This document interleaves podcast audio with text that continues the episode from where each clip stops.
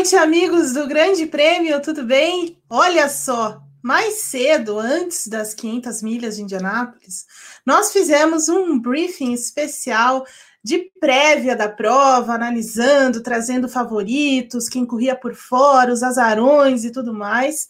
É, mas não estava previsto um briefing pós Indianápolis, né? Pós corrida, que não é uma coisa que a gente costuma fazer. Porém, porém, o Hélio Castro Neves não queria, né? Ele não concordou com a nossa, com o nosso esquema e foi lá e venceu as 500 milhas de Indianápolis pela quarta vez na carreira dele, numa performance belíssima, numa equipe que está estreando praticamente na, na Indy, numa nova equipe em que ele mesmo nem conhecia muito bem, que tinha algumas dúvidas ainda sobre essa equipe. A gente falou muito. É, nenhum de nós apostou numa vitória do Hélio Castro Neves, até por causa disso, não por ele, claro que não, obviamente, mas pela equipe, pela condição, pelo cenário que se fazia, mas no fundo ele tinha um, uma performance muito boa, muito um bom ritmo de corrida, excelente, na verdade, trabalhou muito bem a corrida ao longo é, das, no, das 200 voltas é, lá em Indianápolis, trabalhou, a, a equipe trabalhou muito bem na operação do pit stop, que era uma das questões aí que ele mesmo levantava. O Gabo falou sobre isso é, no briefing é, pré. É, 500 milhas, e no fim os caras fizeram tudo muito certo, né? Deu muito certo para o Hélio Castro Neves e ele ganhou pela quarta vez, agora igualando né, outros nomes fantásticos aí da Indy, Rick Mears, o Alan Cercenio e o AJ Foyt. Então tá num, é, virou uma lenda, né? Na verdade, o Hélio Castro Neves está nesse é, nesse degrau aí com todos esses grandes caras. E hoje, então, vamos falar da vitória do Hélio, do Hélio Castro Neves, entender a dinâmica dessa corrida, que foi muito boa, foi muito melhor do que a gente esperava, pelo menos na minha opinião, foi bastante divertida, cheia de. É, de opções mesmo, de alternativas, e é disso que a gente fala a partir de agora com Gabriel Curti, com Gabriel Carvalho, o Rodrigo Berton tá nos bastidores, daqui a pouco ele aparece aí para a gente comentar mais um pouco. Mas primeiro, eu queria saber dos dois é, o que, que significa essa vitória do Hélio Castro Neves, como é que vocês viram essa vitória, começando pelo Gabriel e depois pelo Gabo. O Gabo é o apelido carinhoso que nós temos para não confundir tantos é, Gabriéis aqui no Grande Prêmio, viu? Se você não sabe, o Gabriel Carvalho é o Gabo. Boa noite, Eve. Boa noite, Gabo. Boa noite, Berton. A todos que estão acompanhando esse briefing inesperado que a gente está fazendo na noite de domingo. É, mas um briefing necessário porque Hélio Castro Neves merece, é, merece uma exceção nossa aqui. É, espetacular, foi, foi, foi, foi espetacular. Foi uma aula de pilotagem. É, eu acho que, por mais que o discurso do Hélio sempre tivesse sido muito otimista e ele sempre tivesse dito que ele ia para dentro, que ele ia brigar pela vitória, é, eu acho que era muito otimismo imaginar isso, muito otimismo. A cotação do Hélio nas casas de aposta que Gabriel Carvalho tanto gosta não eram das melhores. O Hélio, é, o Hélio realmente corria por fora nessa disputa. Ele fez uma classificação muito boa, mas ele tinha uma equipe, como você falou, Eve, muito inexperiente, uma equipe que Tá só agora fazendo a segunda temporada completa dela na Índia. Antes foram participações esporádicas, sempre com Jack Harvey. E, e ela colocou agora um segundo carro, finalmente. A estreia do Hélio pela Meyer Shank, ele foi lá e ganhou. É, um final de corrida bárbaro. Acho que desde que eles voltaram da última parada dos boxes, foi um pega que a gente sabia que valia a vitória, mas a gente não sabia quem ia levar. É, o Pato Ward e o Pagenot, em alguns momentos, pareciam capazes de atrapalhar, mas no fim das contas virou um duelo mesmo. E foram mais de 20 voltas é, de uma briga muito boa entre o Palou e o Castro Neves. É, e assim, a experiência conta. A experiência e o fato do Hélio ser uma lenda em Indianápolis contaram muito. O Hélio soube quando ele podia perder a posição para o Palou. E no primeiro vacilo eu diria que o único vacilo que o Palou deu na briga, em que ele passou muito perto de pisar na grama, o Hélio percebeu que ele perdeu o carro ali, não só passou, como abriu a vantagem é, a ponto de conseguir dar três voltas sem ser sequer ameaçado é, ali na, na, na disputa pelo, pela primeira posição, mesmo quando ele enfrentou um pelotão de retardatários ali nas duas últimas voltas, aquilo parecia uma cena de filme em que o herói está prestes a, a chegar no final e aí começa a desmoronar o mundo na frente dele. Foi o pelotão de 15 retardatários que surgiu na frente do Hélio. É, por sorte, ninguém atrapalhou ele, ele conseguiu se meter ali no meio, escondidinho, na frente do Palou e conquistou uma vitória é, absolutamente emocionante. Eu diria que foi um dos momentos mais emocionantes é, que eu já vivi cobrindo automobilismo essa vitória que coloca o Hélio no primeiro degrau de vencedores das 500 milhas de Indianápolis. Ele já era uma lenda de Indianápolis, mas agora ele é a grande lenda ao lado do AJ Foyt, do Ricky Mears e do Awancer Sr. É muito verdade. Eu só queria, antes de passar a palavra para o Gabo, é, eu só queria dizer que eu adorei a sua, a sua definição no texto. É, o Gabriel foi quem, assi, é, quem assina o nosso relato das 500 milhas de Indianápolis lá no Grande Prêmio, e ele usa ne, nesse momento em que é, a coisa começa a, se, a, ficar muito claro que o, o Hélio, o Palu, é, eles tinham muita chance de vencer é, que começa esse duelo mesmo, ele coloca lá que é uma doideira de faca cega, né? no escuro, aquela coisa maluca. Aliás, era uma, uma faca no um, né, o facão no escuro, aquele duelo do facão no escuro. Foi muito bom isso, viu, Gá? Muito bom. Eu dei alguma risada quando estava quando, quando tava fazendo a leitura do texto, viu? E é verdade, né? Ô, Gabo, é, então, o Hélio Castro Neves a lenda do esporte, como diz, é, das 500 milhas, né? Como diz o, o Gabriel Curti, é, ele já vem, a primeira vez que ele venceu foi em 2001, depois 2002, 2009 e agora 2021. Sempre tem uma história forte por trás, é, ou quase sempre tem uma história forte por trás do, do, do Hélio quando ele vence as 500 milhas. Parece uma coisa, né? Dessa vez foi a, o fato de ter deixado a Penske, que é uma equipe que está. Né, nunca imaginei, né? Acho que vocês também não, ver o Hélio fora da Penske, né? Tanto que aquele carro, da, aquele carro amarelão lá da, da Penske sempre estava me confundindo toda hora. Mas ele é, é, é, ele pegou essa equipe nova, esse carro, colocou no Fast Nine e ganhou, né? Então, assim, é uma história muito forte por trás dessa vitória, né, Gabo? É, parece que às vezes a, a gente fala daquela questão da mística de Indianápolis, de Indianápolis escolher os seus vencedores, e é curioso de como Hélio já bateu na trave em outras vezes dessa quarta vitória, né? Em 2014 tem aquela disputa espetacular com o Hunter Ray. 2017 ele estava liderando até as voltas finais quando o Sato passa ele, naquela corrida que teve é, muita troca de liderança.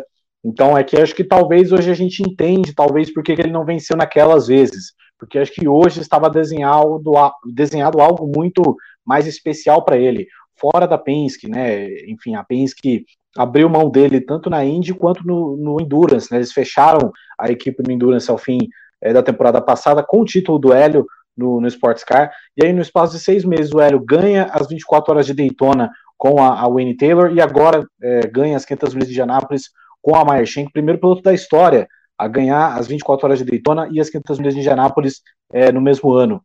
É, e assim, uma performance retocável dele, desde o começo foi se colocando como um cara é, ganhando posições, já ali nas primeiras 50 voltas já se colocando é, no top 5 da corrida, sendo aquele cara que vinha ameaçando, e conforme a corrida foi se desenhando e foi tendo alguns problemas, a gente viu, por exemplo, o Dixon ser eliminado ainda muito cedo, a gente viu o VK e o Herta perdendo ritmo e sendo prejudicados por, na, é, na, na questão das estratégias, o Hélio superou tudo isso, se consolidou ali é, entre os grandes candidatos à vitória, que foram ele, o Palu e, e o Pato Ward em menor escala. Então, aí a gente vê a enquete que a gente deixou lá na nossa conta do Twitter, né, com as, é, as quatro vitórias do Hélio, e realmente, acho que cada vitória tem um contexto espetacular. A de 2001, por ser o retorno da Penske, anos depois daquele fracasso de 95. 2002, aquela disputa com o Paul Tracy nas voltas finais, em que uma amarela é, salva o, a, a, vitória do Hélio, faz o Paul Tracy encher o saco até hoje, que ele perdeu. 2009, com toda a história do, do processo, foi um momento muito difícil da carreira do Hélio, talvez o momento mais difícil é, da vida dele. E agora, 2021, numa nova equipe, aos 46 anos, quando muita gente tem essa mania de apontar o dedo na cara das pessoas e falar que é, você está muito velho para fazer tal coisa, você não é mais tão bom quanto era antes, e ele entra para provar que é, são só rótulos, né, às vezes.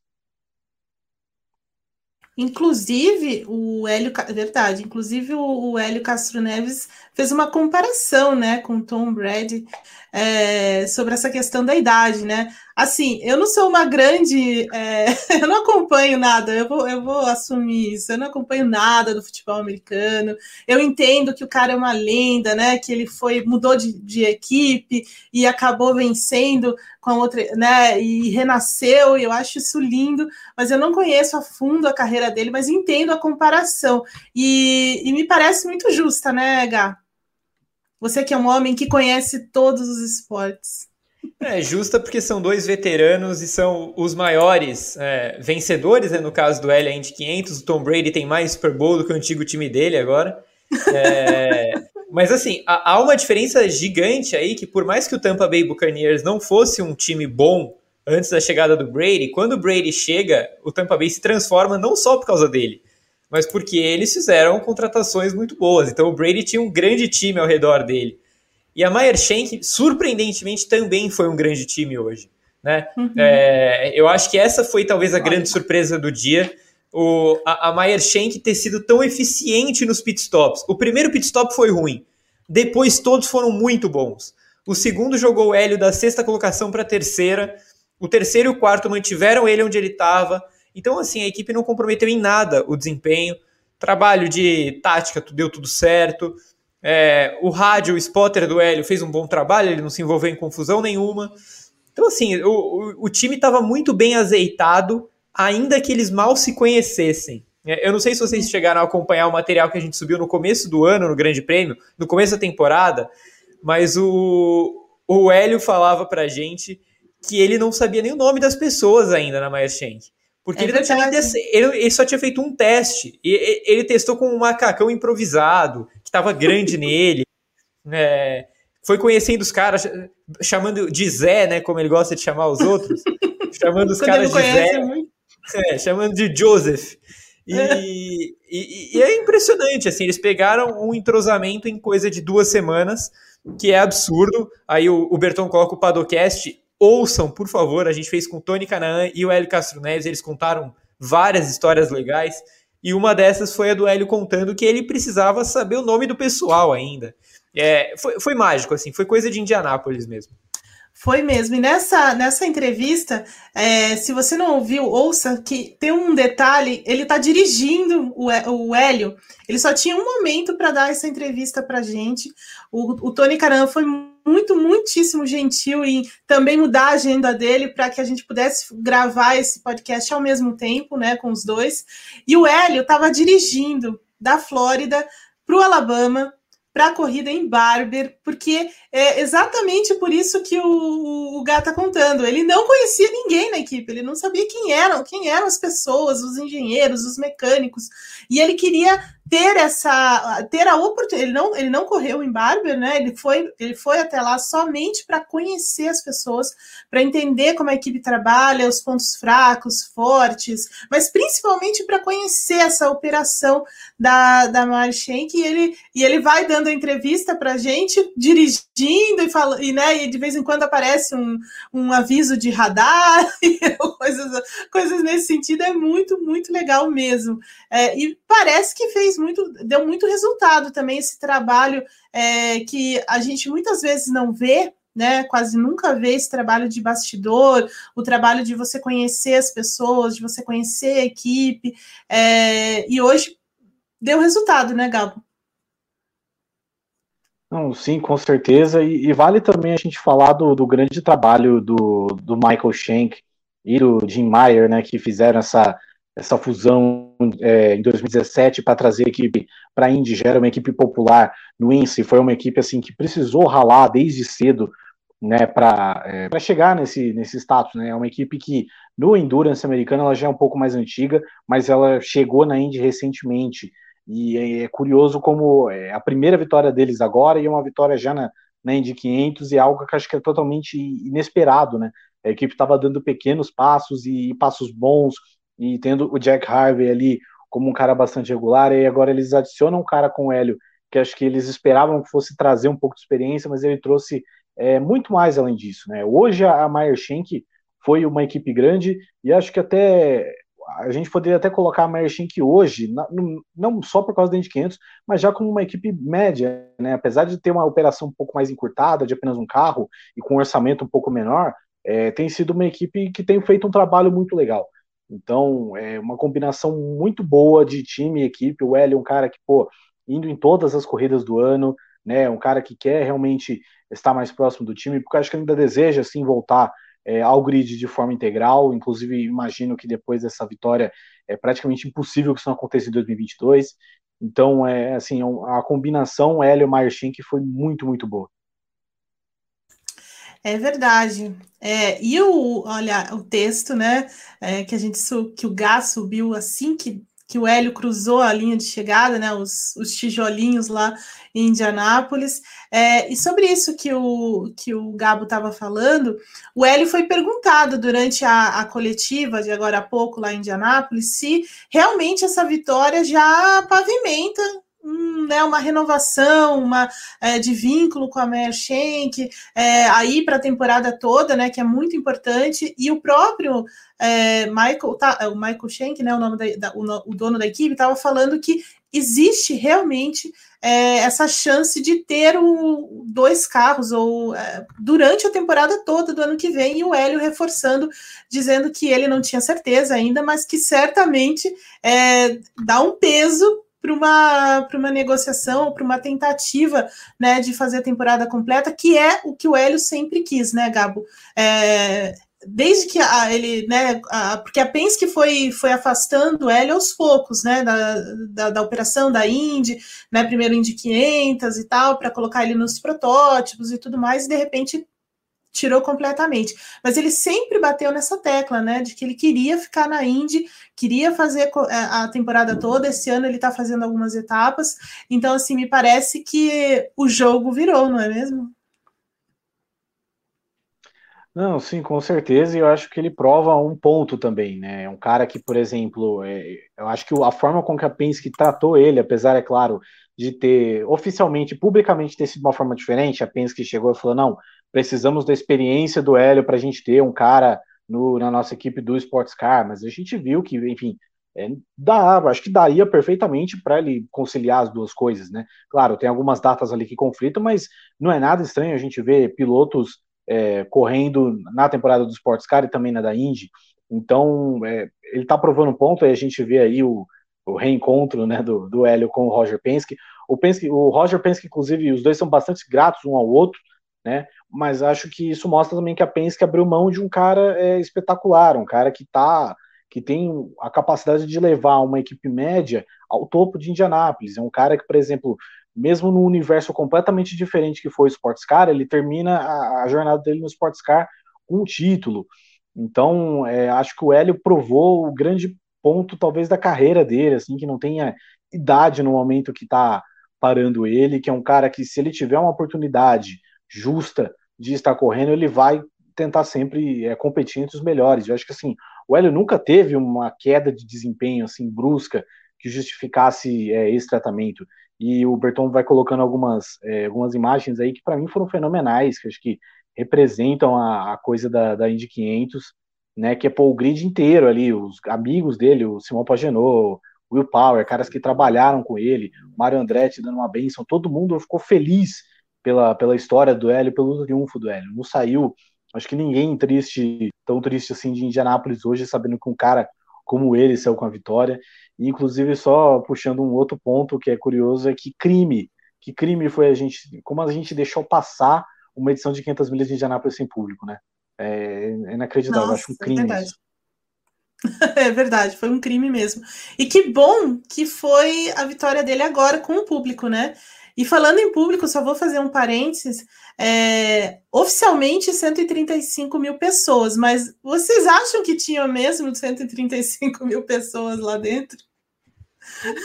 Eu não sei. Na, na, na margem de achei... erro, na margem de erro de, de 100 mil para mais ou para menos. É, eu, achei, eu achei que algumas arquibancadas estavam cheias demais, né? Que estavam assim com a lotação que normalmente acontece, né? É, em alguns momentos. Eu fiquei assim, nossa, mas né, que é isso? Mas foi bonito demais. O Gabriel, tem, é, o Gabo tem razão. É, a torcida faz muita diferença, né? O público faz muita, muita diferença nesses momentos assim. É, é incrível. O Gá, eu queria te perguntar porque assim muita gente da Penske, como o Gabo lembrou, também foi lá, né? É, abraçar os mecânicos, né? Os pilotos da Penske. É, em algum momento o Tim Sindro que também deu um abraço no, no é, no Hélio. Então, assim, ficou, será alguma coisinha nesse. A gente já estava falando disso antes, né? É, porque o Hélio já tinha se classificado muito bem, a Penske não fez uma boa classificação, embora a corrida tenha sido muito diferente, pelo menos é, com relação ao, ao Pagenô, né? Mas é, como é que tá esse sentimento agora, hein, Inga? Se você pudesse dar um palpite. Não, eu, eu acho que assim, a Penske tem que sair é muito feliz da corrida, porque conseguiu salvar um terceiro lugar com o Pagenot que me parecia muito complicado de acontecer. A realidade da equipe foi ali o que aconteceu com o New Garden, com o McLaughlin, é, com o Power não, porque o Power forçou um pouco a amizade, né? Mas é, com os outros dois sim. O Pagenot foi muito bem. O Pagenot fez uma corrida que há tempos ele não fazia uma corrida tão boa quanto essa. Ele chegou a ser um postulante pela vitória nas voltas finais. É que o Palou e o Castro Neves não deixaram ele brigar, mas ainda passou o Pato Ward no momento em que ninguém estava nem vendo, né? Tava todo mundo de olho na briga Hélio e Palou e o Pagenot foi lá e passou o Pato. Ele salvou um resultado tão bom, mas tão bom que ele passou o New Garden na classificação do campeonato. Então, é, foi um grande resultado para ele. Mas assim, agora sendo prático, eu tenho certeza que passou na cabeça do de todos os cidadãos da Penske, especialmente do Roger. Cara, por que, que eu deixei ele sair? Por que, que eu deixei o veinho sair? Né? É, é, e, e, por mais que eu, eu, a gente sabe que a, a, felicidade deles era, era legítima e era verdadeira, era genuína. Sim. Porque todo mundo gosta mesmo do Hélio.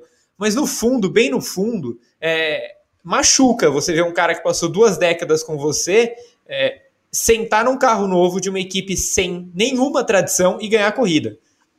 Em cima de você, porque o Paginot estava na disputa. Então, é, machuca. Assim, pensando no, no, no, no, fundo da consciência dos caras da Penske, é uma derrota que machuca. Assim como seria se o Hélio tivesse perdido para o Pagenot por uma falha no pit stop da Meyer Shank, por exemplo. Ele sentiria essa falta da Penske. Foi o contrário, ainda bem, porque o Hélio merecia demais essa vitória. É muito verdade, eu fiquei pensando nisso. É, quando eu vi é, o pessoal todo da, da Penske chegando ali para abraçar, e realmente era uma felicidade muito genuína, como você falou, mas fica uma pontinha de putz, né? Na primeira oportunidade que o cara teve, ele venceu a corrida, né? E é uma corrida assim, em Indianápolis, né? As 500 milhas, a gente já, já fala disso há muito tempo, que tem uma mística, que é a corrida mais importante do campeonato, provavelmente a, a, corrida, a maior corrida do mundo, né? Nesse sentido de, de tudo que a gente for, se a gente for levar em consideração o formato, a classificação, todos os rituais, enfim, não tem nada que se compare. A gente pode até colocar alemãs um pouco perto, mas Indianápolis é muito mais, é, tem muito mais disso, porque é, é, muito difícil de vencer a corrida, e qualquer pessoa pode vencer a corrida, na verdade. Né? Não, é, não existe um, um é, é muito diferente de Indianápolis, ou de, nem, nem vou comparar com, com Mônaco, nem nada disso. Então é muito diferente. E de fato parece que a pista é, escolhe o vencedor, e dessa vez escolheu o, o Hélio Castro Neves, que vem numa história muito, muito interessante. É, escuta, vamos falar um pouquinho agora, só para a gente entender como foi essa vitória, como foi essa corrida, na verdade, que levou essa vitória, porque como Indianápolis, é, como é uma corrida muito longa, né, uma corrida cheia de estratégias, que depende muito também é, das bandeiras amarelas, e aliás, né, ninguém aqui acertou a questão das bandeiras amarelas, né, vamos, vamos ser francos, né, porque algumas não. pessoas falaram em oito, não sei quem, é, falaram em seis, falaram em seis, não tinha, Gabo, gente... não tinha como a gente palpitando aqui de seis, oito bandeiras amarelas foi basicamente a Indy 500 mais rápida da história. Nunca a Indy 500 tinha rolado em 2 horas e 37 minutos. Né? A média de velocidade mais rápida da história, se não me engano, menor número de segundo menor número de voltas sob amarela da história da Indy 500. Caramba, então é, é isso, né? Então assim, a gente errou por muito, por muito mesmo. Teve poucas, é, na verdade, duas bandeiras amarelas, né? No, já no comecinho e depois mais para a parte final. Uma delas doeu muito no coração, né? Né, Gá? É, do, do, do Rei Hall, a gente já vai falar sobre isso. Mas assim, é, foi uma corrida dividida quase em atos, né? Então, assim, os as janelas é, de, de paradas, a gente pode colocar dessa forma, é, tinham histórias próprias quase, né? Cada uma uma coisa diferente. Então, você começa com a corrida muito forte, muito veloz, com é, o, o, Colton Herta já partindo para cima do, do Dixon, e, e, ela vai se desenrolando de uma maneira interessante, com algumas ultrapassagens e com. E é aquela coisa, né? A primeira parte é muito de conhecimento, né? Os caras estão ainda tentando entender o desempenho deles próprios e dos, dos rivais, então você não tem uma, um grande agito, mas depois, na segunda parte, a coisa esquenta de verdade, né? E, e isso vem depois do, da primeira janela de pitstops, que começa ali pela volta 30, mais ou menos, é, e aí tem o problema com o Dixon, que fica sem combustível, né? E é incrível isso aí, né? Acabou com a corrida praticamente do, do Dixon ali. É, o que, que, foi que, que, que acontece nessa transição? É, queria é, um pouco que vocês é, trouxessem é, essa dinâmica da primeira parte da corrida para essa segunda, depois do que é, desse drama com o Dixon, e isso se estende também para o Rossi, se estende depois, por consequência, para o Tony Canaan também. Gá. Não, é, eu acho que essa Indy 500 de hoje foi bastante tradicional no, no que diz respeito à separação dos atos, como você falou. Assim como acontece geralmente, ela teve um primeiro stint que é, tem uma largada comportada e um primeiro stint comportado. O segundo stint é um pouco mais agressivo. Os carros começam a se soltar um pouco, vai mudando um pouco a ordem de forças e coisa e tal. O terceiro, o terceiro, é, o stint não, né? Vamos separar em quartos. Primeiro quarto, segundo quarto, terceiro quarto, quarto quarto. O terceiro quarto quase sempre, ele é praticamente um quarto morto. Porque os pilotos sabem que eles precisam sobreviver para o último quarto. Eles precisam chegar em condições de, nas últimas 50, 40 voltas, em condições de ataque. Então, o terceiro quarto da prova foi extremamente monótono. E foi uhum. o que é muito tradicional em Indianápolis. E aí, no quarto, que foi aquela loucura que foi a briga de foice no escuro. Foi o, briga o de foice no escuro. Isso, é essa, é a expressão que eu, que eu queria. Que foi o tiroteio, a loucura. É, Palou, Castro Neves, Herta, VK, New Garden. É, tinha muita gente, o Hunter Ray tinha muita gente envolvida nessa disputa pelas primeiras posições e a gente não sabia até o final é, quem conseguiria se destacar a ponto de chegar brigando pela vitória. E no fim foram quatro pilotos que brigaram pela vitória, dois duelaram de forma mais é, é, espetacular, né? Que foi, foram o Palu e o Hélio. É, é importante a gente lembrar o que aconteceu do primeiro para o segundo quarto de prova, que foi a bandeira amarela causada de forma pífia pelo Stefan Wilson, nosso amigo Stefan. É, cometeu o, ele, o Steph, o Steph cometeu o mesmo erro que o Power e a Simona, só que ele bateu no lado errado, né? Ele foi pro, para a parte ali do, do muro interno da reta, mas dentro do pit lane, e, e, e bateu violentamente até para alguém que estava tão lento, e estraçalhou é o carro, é, e trouxe a primeira bandeira amarela. Só que quando isso aconteceu, os boxes ficaram fechados. E com os boxes fechados, Dixon, Rossi e Canaan, três candidatos reais à vitória, ficaram sem combustível. Então, é, a bandeira amarela causada pelo Stefan Wilson poderia ter ajudado muito esses três. Ela poderia ter ajudado muito os três, porque outros pilotos já tinham parado. Mas ela acabou com a corrida deles.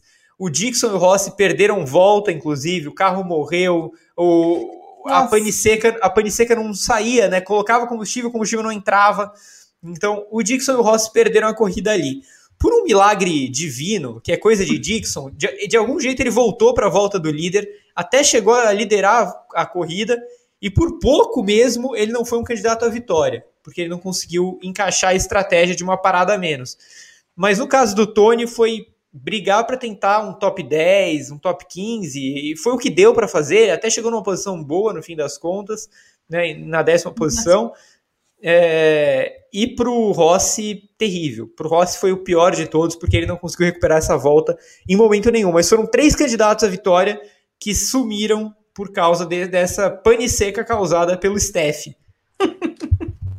Escuta, e o Rossi quase bateu, né? Também naquela naquela ânsia de voltar, de, de, de, tomar a volta de novo, ele quase, quase deu no muro e seria. Ó, aí, ó, o momento. É, seria interessantíssimo, né?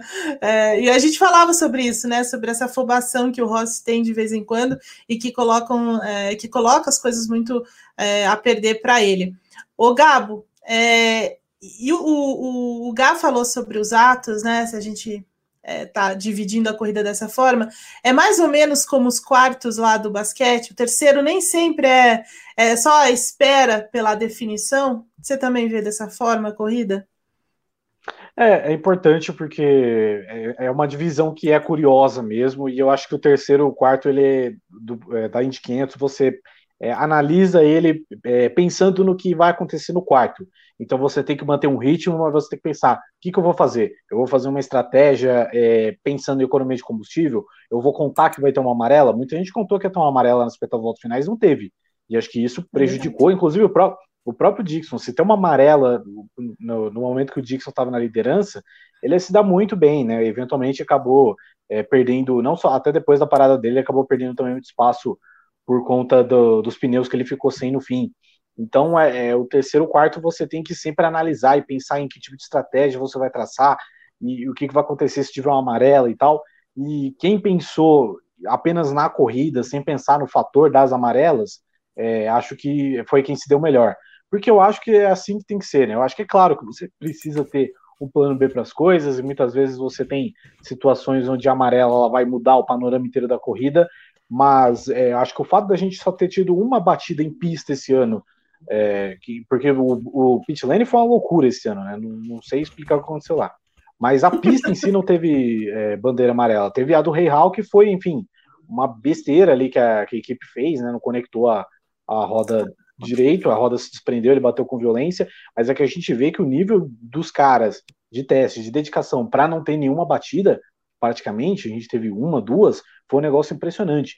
Então acho que todo mundo ficou meio que com, muita gente ficou contando ali com aquela questão da amarela e não apareceu. Então o terceiro quarto da Índia, o terceiro ato é um pouco mais pensando em estudos mesmo de, de estratégia, tipo, vai fazendo o seu, vai vendo como a coisa vai se desenvolvendo e aí nas 50 voltas finais você pisa e você dá o, tudo que você tem porque é a hora, basicamente. É verdade. Inclusive sobre o, o Graham Rahal, é, eu, fiquei, eu fiquei um pouco com, com, com dó do coração dele, porque ele achou que o erro foi dele, né? Vocês tiveram essa impressão também? Que ele ficou muito triste também porque ele achou que a, o problema foi com ele, não exatamente é, o erro no pit stop. Você achou, Gá? Eu acho que ele nem entendeu o que aconteceu, né? Porque ele sai dos boxes e automaticamente ele já roda e vai e dá no muro. É, assim, no momento que a gente vê o pit stop, dá, dá a entender que o Graham saiu antes da hora.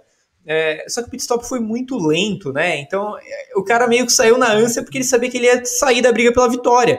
Quando ele bate, ele estava disputando a vitória. É é, ele, foi, ele foi o último a parar, mas ele estava na briga pela vitória. Então é, eu acho que muito dessa ânsia para sair foi por causa disso. E a Real não conseguiu encaixar aquela bendita é, roda traseira esquerda. É, e, e ele bateu, inclusive com o Conor Daly batendo de sem pulo ali na entrada da reta, um chute bonito no ângulo com a, com a roda.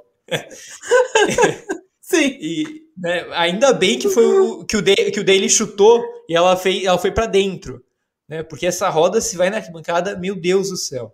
É, ainda bem que deu tudo certo, que, que o, o Graham não sentiu nenhuma dor e tal, mas de novo, né, mais uma vez, é, pensando no campeonato, isso é uma ferida gigantesca, é um golpe muito duro, porque é pontuação dobrada, ele ficou em 32 segundo, ele estava disputando o título e agora ele vai precisar ganhar a corrida, porque senão ele está fora. É verdade.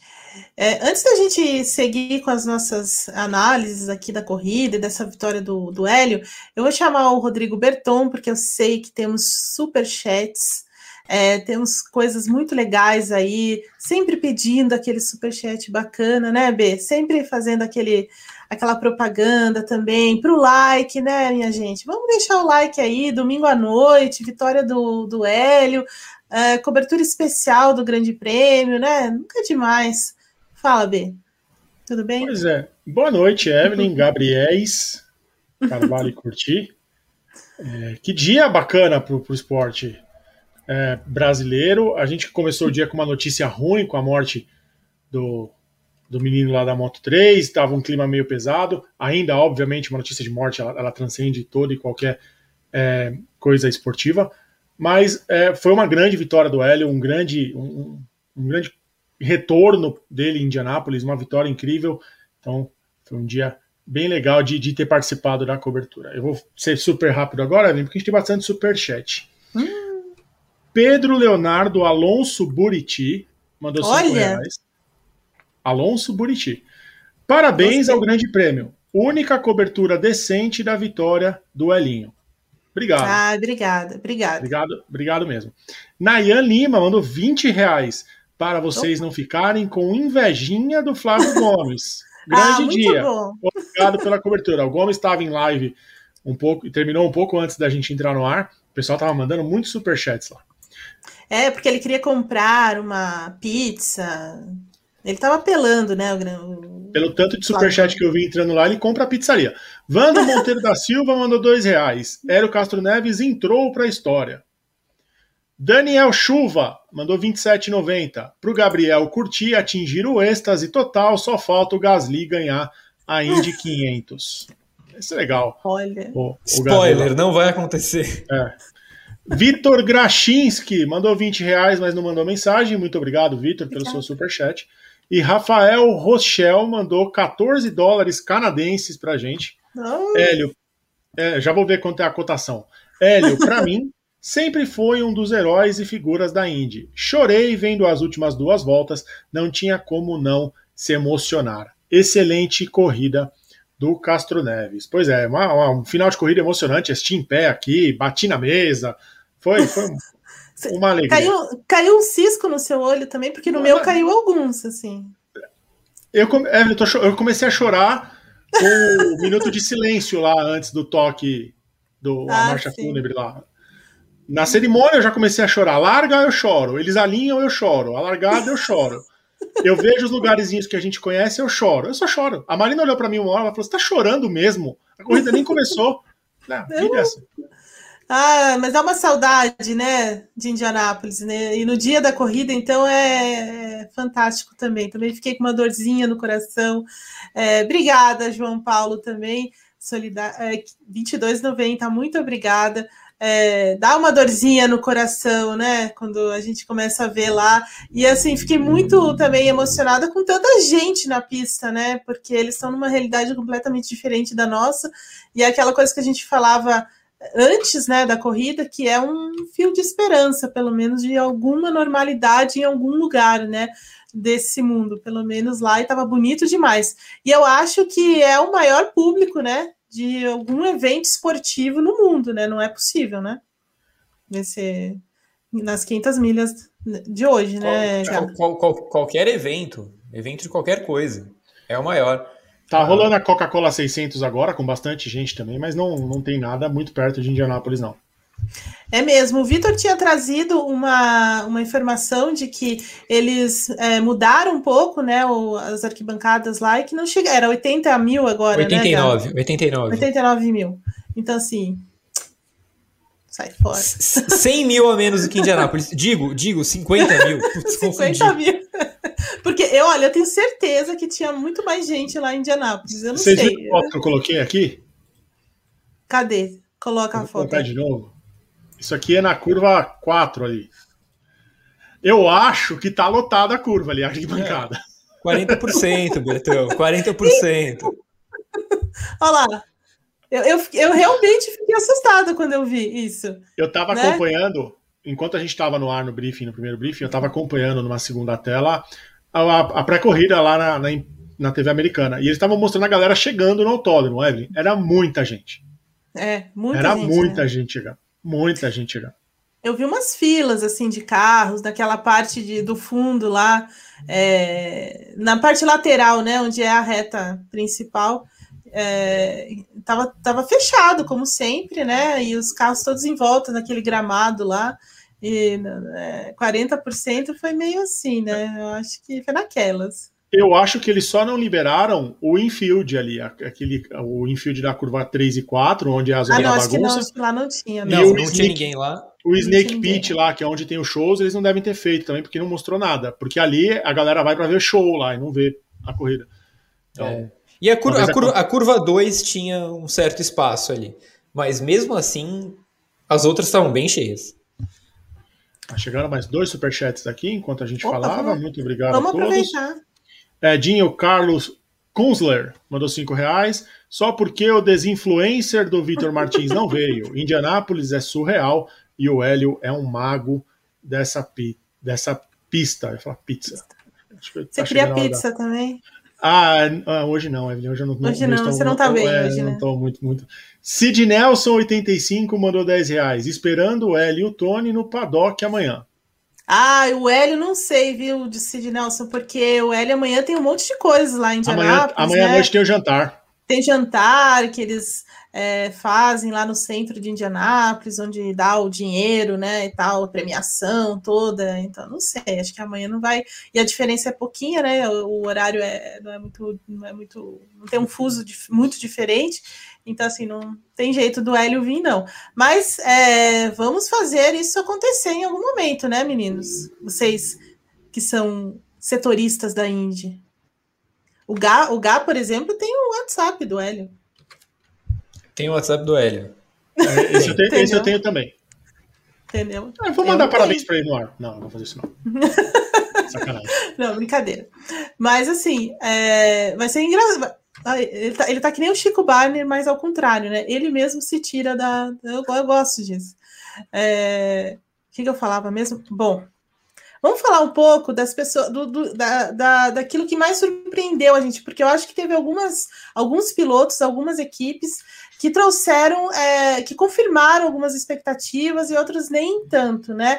É, então, assim, eu acho que aquilo que a gente falava antes da corrida sobre os novatos, Colton Herta, é, o Alex Palu, algumas coisas aí ficaram mais claras, né? E até o Gá falava que tinha algum receio, algumas dúvidas, na verdade, sobre o desempenho em oval. É, como é estão essas dúvidas agora? Eu queria uma, uma, análise de vocês sobre os jovens que me parece que foram melhores do que a gente esperava, né? Eu, eu acho que Palou e Pato foram excelentes. É, o Palou foi o melhor piloto da Ganassi na corrida. Tudo bem que a gente precisa ponderar que a Ganassi perdeu três quartos da equipe naquela bobagem do, da pane seca, porque no fim das contas eles mandaram o Ericsson para o fundo do grid junto para ver se puxava o Tony e o, e o Dixon. Então eles sacrificaram a corrida do, do pobre rapaz, que até chegou numa boa posição no final das contas. O Ericsson conseguiu, é, conseguiu até se recuperar na prova mas assim, as chances de vitória já eram, ele chegou em 11 primeiro. É, então o Palou teve a responsabilidade de levar a Ganassi nas costas, e ele conseguiu, ele quase venceu a corrida. Ele passou muito perto de vencer a corrida, foi disparada a melhor atuação dele no oval. É, o Pato, maravilhoso, assim, espetacular mesmo. Ele, ele tira tudo desse carro e mais um pouco. Ele consegue. Ele não tem o menor medo de, de dividir curva, de ser usado, de tentar traçados diferentes. Ele é muito, muito bom. O Pato é completo. O Hertha e o VK, eu vou deixar um. Não vou dizer que eles foram mal, mas eu vou deixar uma observação, porque o VK despencou no final da corrida.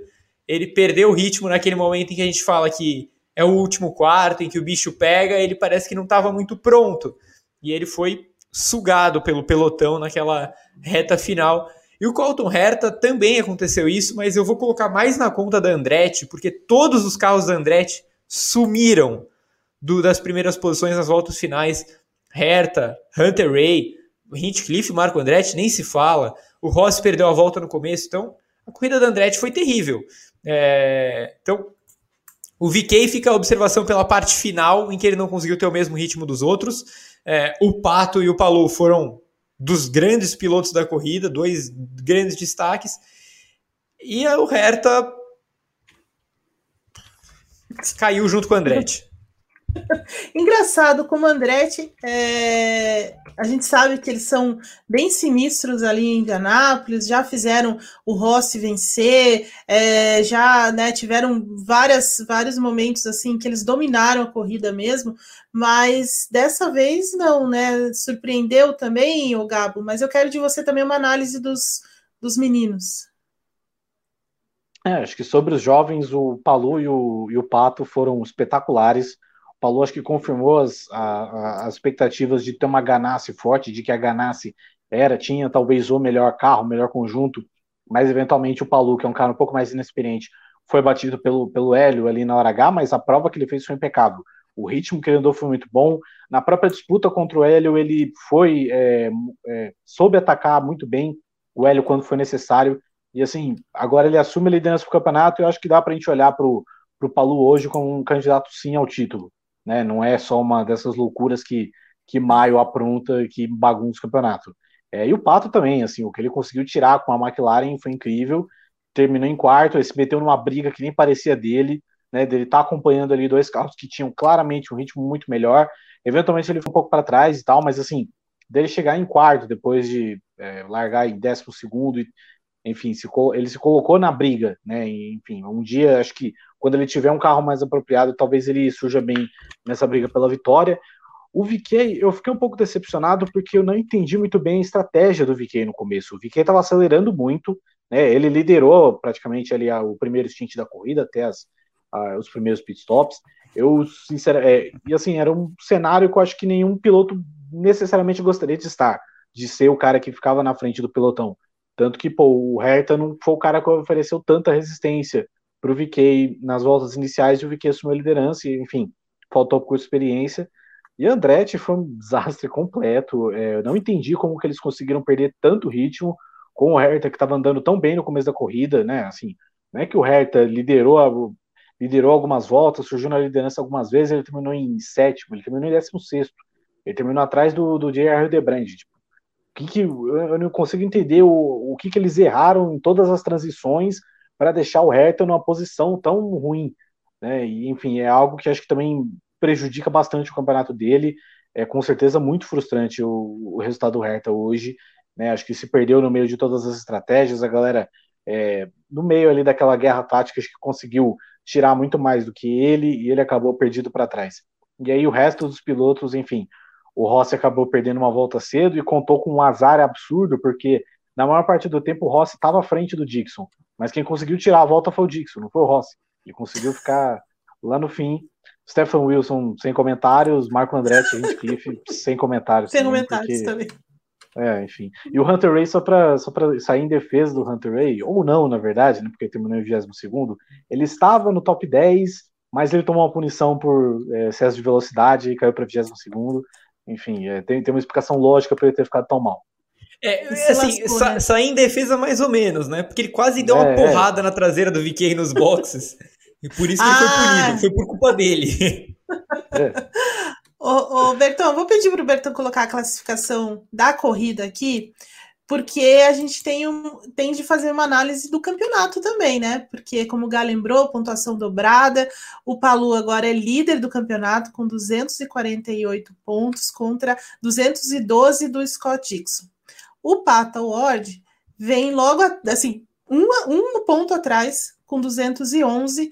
O Pagenot também deu uma boa. Foi um bom fôlego, né, para o Pagenot, 201.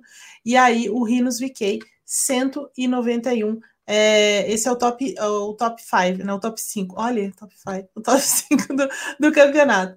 E o, o Joseph Newgarden é o sexto colocado com a Penske também, 184. Então, assim, meio que deu uma uma misturada, né? Pode colocar, B. Isso. Olha aí a, a, a classificação final do campeonato. O Gá, é, o que, que significa Indianápolis agora é, com a vitória, né, com, com, a, com a classificação de hoje é, dessa corrida para o andamento do campeonato também. O Palu disparou na liderança do campeonato. Ele não só assumiu a liderança, mas ele disparou na frente, porque é, 36 pontos é uma vantagem muito sólida. Se a gente pensar que um final de semana tem 53 pontos à disposição, é, é pouca coisa. Sim, o, o, o Palou abriu uma vantagem muito grande. A, a, a, corrida de pontuação dobrada já foi, era essa de Indianápolis, e ele foi super bem, foi muito melhor do que o New Garden e o Dixon, que são sempre os dois grandes favoritos ao título. Então, isso, eu acho que assim, até certo ponto, a gente tem dois lados para olhar. O primeiro é o Palu disparou na frente. O segundo lado é um, tem muita corrida ainda, tem muito campeonato. Dois, é o Palu, não é o Dixon que está na frente. Então, é, pensando do, pelo lado do Howard, do Pagenot, do VK, do New Garden, é, que bom que é o Palu que está liderando e não o Dixon, porque se fosse o Dixon seria mais difícil de tirar essa, essa desvantagem.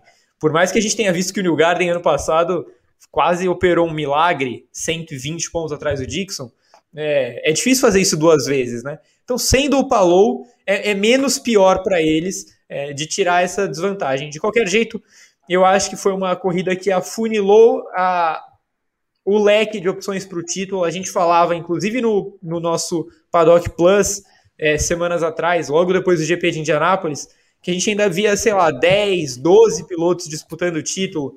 É, eu acho que essa, é, essa, esse leque diminui bem com as 500 milhas de Indianápolis, porque do New Garden para o Colton Herta tem 30 pontos de vantagem. É bastante coisa, né? O Colton uhum. Herta está em sétimo, mas ele está é, ele tá 94 atrás do, do Alex Palu. É uma desvantagem muito grande. Sim, ele precisaria de dois fins de semana ganhando, fazendo todos os pontos e Palu em último. É, então, assim, já é uma situação em que eles se colocam meio que num, num buraco. É, então, é, eu diria que nesse momento a gente tem seis pilotos de fato disputando o título e, e atrás o Hertha e o Ray Hall precisando vencer corridas no plural para eles poderem voltar para a disputa.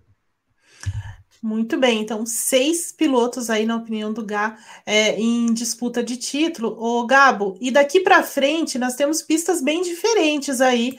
É, Indy volta no dia 12 de junho, com duas etapas lá em Detroit, depois Road America, Mid Ohio, Nashville, antes de voltar para Indianápolis de novo em agosto. Então é uma é, é aquela fase do horror, né? que tem o calendário da Indy, mas com pistas muito diferentes. Como é que você vê esse, o andamento do ponto de vista das pistas em que a Indy vai, vai visitar nesse momento? É, bem, temos pistas de é, características bastante diferentes. Eu acho que, por exemplo, Detroit é talvez é, é uma, por ser uma rodada dupla, ela tem quase que o mesmo peso da Indy 500 em termos de pontuação. Então, é, é, eu acho que é depois dessa corrida que a gente começa a olhar e determinar especificamente quem serão os caras que vão brigar pelo título. Acho que Detroit, historicamente, tem um pouco é, dessa importância. É, Road America e Mid Ohio são dois mistos é, bem complicados, né, para é, o Road America eu acho uma, uma pista de características bem, é, bem interessantes. Depois tem Nashville, que é uma pista que acho que ninguém sabe exatamente o que esperar, porque ninguém andou lá, né, só no simulador, é uma pista estreante. Depois para voltar para Indianápolis, que é um terreno que eles conhecem mais. Mas assim, é um campeonato que você teve seis corridas e seis vencedoras diferentes de seis nacionalidades diferentes, fica curiosidade, inclusive.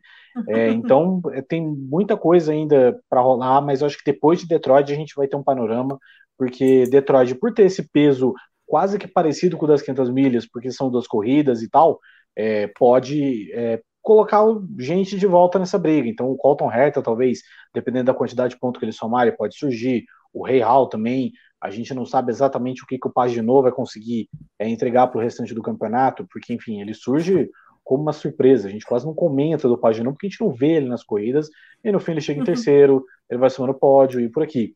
E ver também como vai ser o comportamento do VK, do, do Howard, se eles vão. É, que, que, tipo de postura que eles vão apresentar nesse tipo de briga.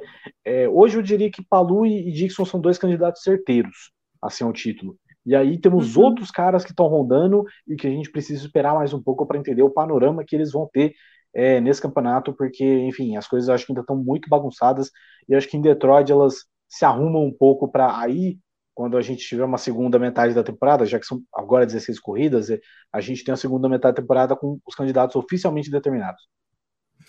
Muito bem. Olha só, é, antes da gente a gente já está se encaminhando para o fim da nossa, do nosso briefing, mas antes, é, e até para fechar falando do Hélio novamente, mas eu queria é, falar sobre os outros dois brasileiros, né? O Tony Canaan e o Pietro Fittipaldi, mas principalmente sobre o, Pietro, né? O Tony Canaan acabou também caindo em desgraça por conta daquela questão do, do combustível, e depois meio que ele trabalhou um pouco em favor do, do Dixon, né? Na, na estratégia, na verdade, para tentar é, trazer o Dixon para frente, mas mas também teve muita dificuldade, acabou. Ele fez uma grande classificação, também guardava um certo favoritismo com, com, é, com a Ganassi, né, ali dentro de todo é, o esquema, mas acabou que eles não conseguiram, ele não conseguiu também é, ter essa, essa performance assim como, como aconteceu com a Ganassi de forma assim com o Dixon e tudo mais. O Dixon foi bem melhor do que ele, né? Mas assim, eu acho que essa questão da estratégia acabou prejudicando a vida do, de, tornando mais difícil a vida do, do Tony. O Pietro largou bem também, 13 terceiro, ali foi né, dentro, da, das, das dentro da, da condição dele, ele foi muito bem, mas a corrida também não foi tão fácil para ele, né? Foi caindo de rendimento, caindo e chegou na 25 quinta posição. O que podemos falar, Gá, de Canaã e Pietro? É, o, o Tony teve a corrida estragada naquela pane seca do primeiro stint, a bandeira amarela do Stefan Wilson. É, e aí ele tenta remar de volta e até consegue, como a gente falou. Ele terminou entre os 10 primeiros, assim, é um resultado bom, um bom resultado. Obviamente abaixo do que ele esperava, obviamente abaixo do carro que ele tinha nas mãos, mas as circunstâncias da corrida forçaram ele a só recuperar o que dava de terreno. E ele recuperou muito bem. Ele fez uma corrida de recuperação muito boa. Se sair de 29 para décimo é uma bela recuperação. É, acho que o Tony volta no ano que vem em Indianápolis com a Ganassi, é, com chances de vitória, porque a Ganassi é uma equipe sempre muito forte por lá. É, por mais que a gente tenha visto hoje a Chevrolet mais forte do que na classificação e nos treinos, foi a Honda que ganhou de novo. E foi a Honda que fez os dois primeiros lugares. Né? O duelo que a gente está falando eram dois carros da Honda. Então, isso foi até meio parecido com o ano passado. No fim das contas, o New Garden e o Ward estavam perto da briga, mas eles não tinham o suficiente para chegar nas quatro primeiras posições. E hoje foi a Chevrolet não tinha o suficiente, Pagenot e Ward, para chegar nas duas primeiras posições que eram carros da Honda. É, o Pietro, o Pietro é o que a gente falou no pré-briefing. Terminar em de 500, tá bom.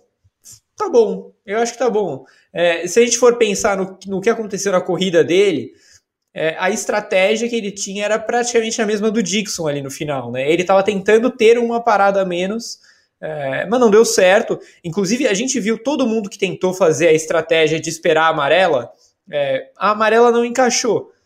E, e não dava para ficar tão lento na pista. A gente viu o que aconteceu com o Sato. O Sato poderia ter tentado ir até o final, mas ele estava muito lento. Ele ia ser engolido por todo mundo. Ele preferiu parar, pensar no campeonato, no fim ainda terminou em 14.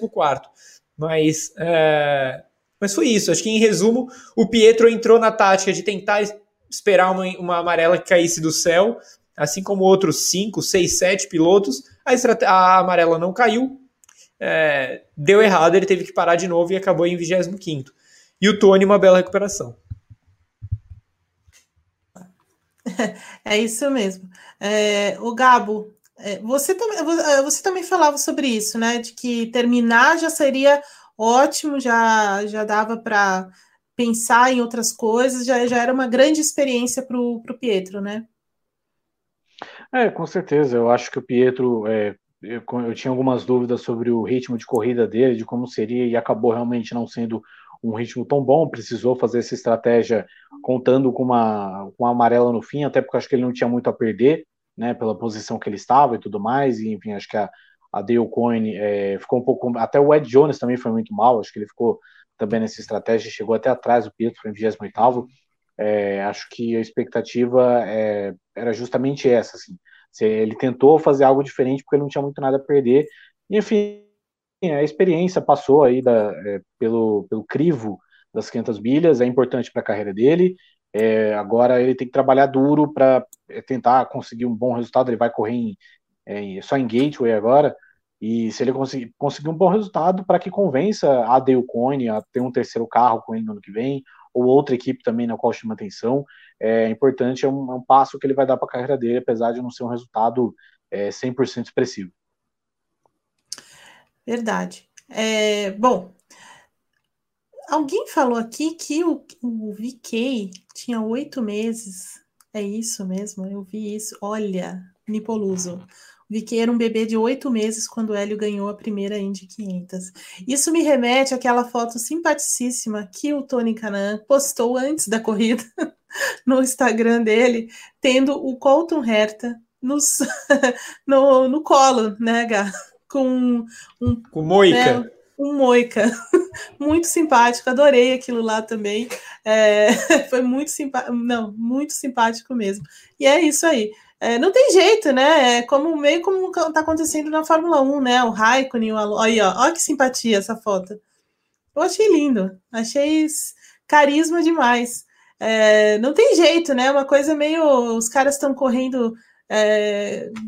Estão estendendo né, a carreira e tudo mais, e eventualmente vai acontecer isso. Já acontece, já acontece na Fórmula 1, né? Por exemplo, o Alonso, o Raikkonen aí correndo com o filho do Schumacher. e tudo mais, e correram contra o pai também, e acho que é, uma, é mais ou menos o que está acontecendo aí na, na Indy também. É, mas voltando, só para a gente já é, encaminhar essa, o final da nossa, do briefing, eu queria falar sobre uma enquete que está no Grande Prêmio também, que fala aí sobre a posição do Hélio Castro Neves na história é, do automobilismo do ponto de vista é, dos pilotos brasileiros, né? Então, eu não sei se o, o B tem. Aí, ó.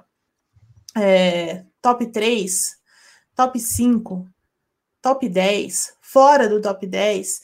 E eu queria a opinião de vocês três, né? Eu vou chamar o Berton também, é, para posicionar, então, o Hélio em algum desses tops aí e e analisar. E vou pedir para todo o pessoal do chat também colocar. Começando pelo Gá. Putz, é, é muito difícil, né? É, eu, eu acho que eu vou de top 5 é, por colocar os três campeões da Fórmula 1 na frente. O, o Senna, o Piquet e o Fittipaldi. O Fittipaldi ainda tem o bônus de ter feito, é, de ter aberto portas para todo mundo na Fórmula 1 e na Indy também. E na Indy ele foi lá e foi campeão, venceu o Indy 500, então eu acho que esses três são meio intocáveis né, ainda. É, e, e, a quarta colocação eu fico muito em dúvida entre o, entre o Hélio Castro Neves e o Tony Canaan, porque o Tony ele tem o título da Indy que o Hélio não tem. E o Hélio tem quatro Indy 500. Né? Então, eu, eu, eu acho que eu, eu, já coloco o Hélio um pouquinho à frente por ser o recordista de Indy 500 histórico. Agora ele está num patamar diferente. É, mas tem. Mas é difícil, assim. É, eu fecho no top 5, mas com menções honrosas, tipo o Gil de Ferran, por exemplo, que a gente não colocou aqui. Mas foi um cara histórico na Indy. É, tantos outros bons pilotos da Fórmula 1 que disputaram o título, Felipe Massa, Rubens Barrichello. Mas eu vou, eu vou fechar com o, o, Lucas de Graça, né? Foi o cara que foi campeão também lá fora, ganhou Fórmula E. O Nelson Piquet ganhou Fórmula E. Mas eu acho que esses caras estão na frente, esses cinco que eu citei. E você, B? Ah, essa resposta que está na tela é minha. É o, tweet que, é, o tweet que eu puxo é a minha conta, eu votei. No top 5 também, eu concordo muito com o Guy. Eu acho que os três campeões da Fórmula 1 eles são intocáveis ali no top 3. É... E o Hélio e o Tony dividem ali a P4 e P5. Concordo bem com, com o Gá. E você, Gabo? É, eu acho que eu iria de top 5 mesmo, acho que seria a escolha mais é, confortável, mais certeira, porque tem coisas também que são difíceis de mensurar, né? Eu acho que, por exemplo, é, você imagina a gente não. Se, a gente, se eu falar, por exemplo, aqui que o, o Fittipaldi talvez seja maior porque ele ganhou a Fórmula 1 e também por ter vencido as 500 milhas, vai dar uma briga, porque aí você, como você vai comparar isso, mensurar isso com os três títulos do Senna e tudo mais, não sei o que, enfim, é, é uma coisa muito complicada, um tipo de discussão que acho que a gente nunca vai ter uma é uma razão, vai ter muito de uma, é, de uma opinião pessoal do quanto que você valoriza, dá importância para diversas coisas. Eu particularmente valorizo bastante a Indy 500, então por isso eu colocaria o Castro Neves no top 5 com certeza, ele e o Tony. Olha aí, eu também sou de top 5, o Flávio é top 3, que eu andei é, dando uma olhadinha no Twitter dele, ele já estava arrumando uma confusão danada lá por conta da, das 500 milhas. Dá para dar boas risadas com as tretas que ele arruma lá no, no Twitter. É, e uma coisa assim que eu acho da Indy, que é o mais, eu acho que é a questão que maior que fica sobre a Indy, talvez isso só aconteça na Indy, tenho, acho que só acontece na Indy mesmo, talvez não, não aconteça isso em Le Mans, mas é a questão do o que vale mais, né? A vitória nas 500 milhas ou o campeonato? O que você acha, Gá? Eu, eu acho que, eu, sinceramente, é, eu acho que a gente não tem que achar nada sobre isso. é eu, eu, eu, defendo essa opinião. Eu acho que os pilotos que têm que decidir ali o que, que vale mais, que é não a gente. É, porque é, é, é, difícil, a gente não tem a sensação do que é ganhar um título da Indy, nem a sensação do que é ganhar uma, uma Indy 500. Eu acho, acho muito complicado você mensurar o tamanho das duas coisas. É... Mas, assim, considerando que a Indy 500 é um campeonato à parte, eu coloco com o mesmo peso, assim, é o mesmo peso. A, a Indy 500 te coloca mais na história do que o campeonato da Indy. Mas, como valor, pensando na categoria, tem que considerar os dois. O campeonato da Indy é difícil pra caramba de ganhar. É muito verdade. E você, hein, Gabo? Você acha também que eu não, não, a gente não pode falar nada? Mas dá para dar um pitaquinho, é. vai. É, eu acho que é um, é um, negócio que é complicado de mensurar. É, é, diferente, até, por exemplo, se a gente pegar o caso das 24 horas de Le Mans e do Mundial de Endurance, porque não são coisas que é, sempre caminharam juntas, né? O, o, próprio, por muito tempo você teve o Mundial de Protótipos, mas ele acabou e, e as 24 horas de Le Mans foram algo à parte. Então, você ganhar um título mundial no Endurance não é, talvez, do mesmo peso que você ganhar as 24 horas de Le Mans. A Indy é diferente, a Indy ela tem um, é, uma proporção diferente de ter sempre caminhado junto das, da Indy 500, então você tem toda a história da, das diversas é, os diversos órgãos que sancionaram esses campeonatos, que inclusive acho que traz de uma certa forma uma confusão. Então, é, eu acho que realmente é, os dois têm praticamente o mesmo peso, mas a Indy 500 ela acaba te eternizando mais. Apesar, é claro, de assim, alguns caras não terem ganho a Indy 500, você não pode diminuir o que eles fizeram é, pela Indy. A gente não pode falar, diminuir o que o Michael Andretti fez. A gente não pode diminuir o que o Zanardi fez, porque o Zanardi nunca correu. Mas, enfim, é, eu, eu tô um pouco na linha do Gá com essa. Você também, B? Eu concordo com os dois, Evelyn. Eu acho que os dois têm razão nos seus pontos mas eu acho que depende da edição da Indy 500. Por exemplo, a gente vai lembrar muito mais, provavelmente, da vitória do Hélio hoje do que do campeão daqui uns 10 anos. A gente vai falar, em 2021, quem ganhou a Indy 500 foi o Hélio. Mas deixa eu ver quem foi campeão da Indy. A gente uhum. vai ter na memória. Assim como a gente tem, não só de brasileiros, a gente tem marcado na memória, a centésima foi o Rossi. Então, é, acho que muito, depende muito da edição das 500 milhas de Indianápolis. Se for uma edição muito boa, a gente lembra mais da edição das 500 milhas do que do campeonato. Eu tendo a achar que o vencedor da Indy 500 tem mais prestígio do que o, o campeão da temporada. Eu só, só vou jogar uma pimenta nisso que o Berton falou. Ai, ai, ai, Val. Vai que, vai que o Scott Dixon ganha o título e iguala o AJ Foyt como o maior campeão da história da Indy. A gente não vai lembrar? Ah, então, ah, mas aí entra também no ponto que é o Dixon quebrando o, o recorde, Ué, né, Mas o duelo também foi. Sim, mas por isso que a gente vai lembrar. Assim, e se não for, então, é, é, o que eu falei, a gente vai lembrar por conta da edição das 500 milhas.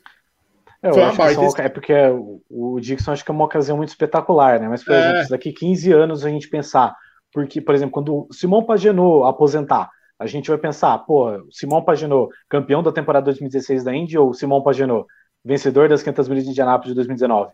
Acho que esse é, é o ponto, entendeu? Tipo, quando a gente vai comparar, quando são coisas muito mais espetaculares, aí elas ganham outra proporção. Então, se o Dixon é, tiver sete títulos da Indy e uma Indy 500, as pessoas vão lembrar dele por isso. Do mesmo jeito que ninguém daqui 15 anos vai falar que o Hélio nunca ganhou esse título da Indy, assim, que ele é um quatro, é tetracampeão da, das 500 milhas. O Tony, muito por exemplo, acho que ele vai entrar daqui 15 anos, as pessoas vão falar do Tony como o o vencedor da Indy 500 de 2013 do que como campeão da IRL de 2004. Que pimentinha, e, e eu, e eu acho que não precisa de 15 anos para falar isso do Tony, não, viu, Galo?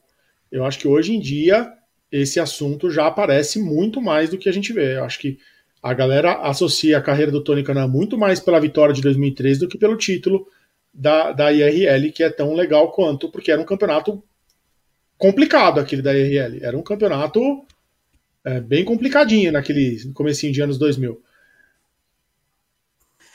Muito bem. Ó, só para fechar mesmo, hein? Mesmo, mesmo, que a gente já está muito em cima. É, a outra enquete fala sobre as, as vitórias, né? Qual foi a, melhor, a, a vitória aí? Conquistou a quarta vitória nas 500 milhas de Indianápolis. E a gente quer saber qual a sua favorita. 2001, 2002, 2009, 2021. Eu não sei, eu gostava muito de 2009, agora já gosto mais de 2021. E, e você, hein, Gabo? É, eu acho que eu vou em 2021 também, porque teve uma dinâmica diferente é, pessoalmente, né? Porque, por exemplo, 2001, 2002 eu não, enfim, eu não tinha memória suficiente para saber o que, que era a Indy 500. 2009 foi, um, né, foi também um evento muito grande, tal, até por toda a questão do processo, de como aquilo afetou um pouco a carreira do Hélio, mas acho que eu vou escolher 2021 pelo fato de eu, de eu ter cobrido, por ter sido, acho que a prova dentre essas quatro a melhor também, então eu vou de 2021. Muito bem. E você, B? Você assistiu 2001 e 2002, não vem que não, não, eu não Eu não era nascido ainda, eu estava na idade do, do VK. Sei. Ah, eu assisti as quatro, é, 2009 era a minha favorita, até pelo domínio que ele teve, toda a história do, do processo, como ele chegou em Indianápolis com a cabeça completamente fora da corrida e venceu com, com muita propriedade. A vitória de 2009, talvez das quatro, tenha sido a mais assim, dominante. Ele dominou da, e, e, e, sobrou no final ali. Mas 2021 mostrou o quanto a gana que ele tava de ganhar, assim, a, a, a vontade extrema de, de ganhar de novo. Então eu voto, eu votei na de 2021 como a minha favorita, até pela por essa esse, não, não foi uma pack race, né, Gá? Mas a gente teve bastante troca de posição ali na liderança. Ele e o Palu trocaram. Teve uma volta ali que eles trocaram duas, três vezes na mesma volta. Foi bem divertido o final, a disputa entre os dois. Foi uma baita disputa. O Palu também foi um baita. É, ele engrandeceu a conquista do, do Hélio. Então eu, eu votei na de 2021. E você, Gá? Ah, para mim 2021 leva essa. Todas as quatro têm histórias muito especiais e 2009 era a história mais especial até hoje, pelo fato dele estar tá voltando do processo que ele sofreu por evasão de divisa, sonegação. Ele foi absolvido um mês antes da corrida, tinha perdido uma, uma corrida em St. Pete naquele ano por causa desse processo, ele não pôde correr lá. É, então era uma temporada muito conturbada para ele. E ele chegou em Indianápolis e ele venceu pela terceira vez. Foi uma coisa muito emocionante, foi uma vitória muito dominante. Então isso tudo foi muito especial, mas é, primeira corrida dele fora da Penske, 46 anos de idade. Foi, eu concordo com o Gabo, foi a melhor corrida das quatro para mim, foi a de 2021. É, assim, para mim é imbatível. Fora o fato do você egoísta assim, vou falar que a única que eu tava cobrindo era 2021. Então, para mim tem um um, um, tempero especial aí também, porque eu estava escrevendo o texto desesperadamente no, na reta final ali. Suando muito. Passando Nossa, mal quase. Achei, achei que eu fosse cair em cima do computador. É, eu, eu cheguei num ponto de pedir uma bandeira amarela quando o Hélio passou o, o, Palu da última ah. vez. Eu falei, vai, alguém bate aí, dá uma bandeira amarela pra gente não. Acaba de uma vez. Que nem foi com o Tony em 2013, a que o Franquite bateu. É, bate logo, dá, acaba com isso, porque a gente tá todo mundo em pé, tá todo mundo falando na redação, Sim. tá todo mundo em pé, todo mundo suando, porque foi um baita é. final de corrida. As, as 70 foi, últimas voltas, com 115 voltas, eu cheguei pro Gabriel, chamei o Gabriel, eu falei, Gá, a gente não sabe quem ainda não pode. É, dos 20 ali, a gente não sabe quem não vai ganhar com 115 voltas. Foi definir com 30, 40 voltas no final. Então foi assim, é, das melhores edições dos últimos tempos da, das 500 milhas, eu gostei bastante. Da nova geração dos carros foi a melhor últimos, desde 2018. É, agora, da, com, com o Aeroscreen, essa, essa corrida foi melhor que a do ano passado, que eu achei que foi boa, essa foi melhor. E, e eu acho que a Indy caminha por um bom, um bom futuro nas 500 milhas. Acho que a gente vai voltar a ter mais corridas boas lá. Beleza, eu também acho. Eu gostei bastante da corrida, me diverti horrores. É, eu lembro da de 2009, eu estava cobrindo já, é, 2001 e 2002 não, mas 2009 estava cobrindo já, é, inclusive cobri toda a questão da, do processo, né, todo dia à tarde, lá tentando é, trazer informações né, do, do, das audiências e das reuniões e tudo mais. No dia que saiu também o veredito, é, foi, foi foram semanas tensas no Grande Prêmio, viu? Imagino para o Hélio, né? Foram semanas tensas até a gente entender todo, tudo que estava envolvendo. E foi fantástico. Aquela também é fantástica a história. É, e, mas 2021 foi, foi legal, foi, foi mais a corrida foi legal também, foi mais divertida. É isso. É, falamos, acho que cobrimos tudo, tudo sobre essa corrida, mas amanhã, a partir das 13 horas, no horário de Brasília, esse moço, Gabriel Curti, estará na Twitch do Grande Prêmio com este moço, o Gabriel Carvalho. Esse aqui, não, esse aqui também. Na, vai estar, tá, né? Vai. É, Para falar mais um pouco. Para falar mais um pouco sobre. É, você não vai, você não quer mais um pouco sobre a vitória do Hélio Castro Neves nas 500 milhas de Indianápolis, mas também sobre tudo que rolou no final de semana, né? Porque tem mais, mais um monte de coisas, Extreme E, é, Porsche Cup, tem um monte de coisas é, acontecendo, Fórmula Regional, é, e a MotoGP, né? Que teve um acidente fatal na Moto 3, né? Então também gerou muito, muito problema lá na, na MotoGP, tem muita coisa para discutir sobre isso. É, a cobertura no Grande Prêmio continua, da MotoGP, da Indy. Essa semana volta a Fórmula 1 no Azerbaijão, então no próximo final de semana, briefing normal de pós-classificação, é, pré-corrida, cabine GP, pós-GP. Então, assim, tem muita coisa no Grande Prêmio, não perca. Então, amanhã, às 13 horas, é, Paddock Plus e a partir das 19 horas, Paddock GP também. Então, muita coisa pro, de conteúdo para o Grande Prêmio. Temos mais algumas coisas antes de finalizar de vez? B. Ah, só deixar, amanhã, 10 da manhã, entra um GP às 10 do Fernando Silva, que vai falar sobre, ah, é é, sobre o Sérgio Pérez, que ele está devendo. É, todos os dias, 10 da manhã, no YouTube tem o GP às 10, e 10 da noite tem no Dailymotion e no Facebook. Então, são vídeos diferentes, conteúdos diferentes, plataformas diferentes. E então, é, fiquem ligados. Todo dia, uma da tarde, de segunda a sexta, tem as lives na Twitch.